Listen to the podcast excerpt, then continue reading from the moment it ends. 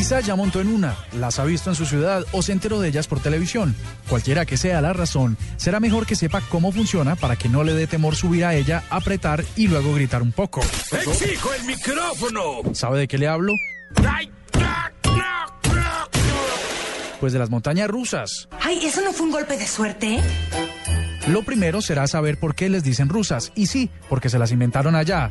Al mejorar unos grandes toboganes de madera que servían para poner unos trineos que se deslizaban en la nieve, a los que curiosamente les llamaban montañas americanas. Pero ¿cómo funcionan? Muy fácil. A través de un sistema de rieles de metal tubular, como los de la actualidad, se posan vehículos que están enganchados a ellos a través de un sistema de rodamientos encauchetados, que permite disminuir la fricción y accionar el frenado con efectividad, o simplemente darle mucha velocidad.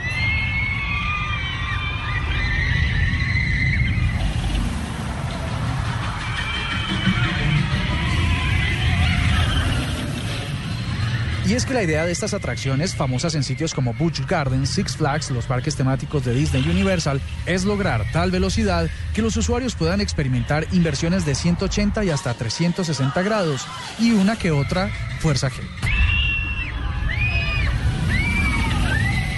Quizá lo que más preocupa después de lograr velocidad es frenar, y para ello estas montañas usan un complejo diseño que usa la energía cinética para colaborar, también con un poco de tecnología de frenado neumático, basado en la presión de zapatas al paso de los carritos hasta el frenado, o los magnéticos, que se dan producto de corrientes eléctricas y fricción magnética.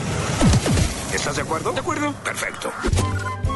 Pero pierda cuidado. Según Six Flags, uno de los parques más especializados en montañas rusas de los Estados Unidos, solo dos usuarios mueren dentro de uno de ellos por cada 250 millones. Las montañas rusas, el artefacto de aventura de hoy aquí en la nube.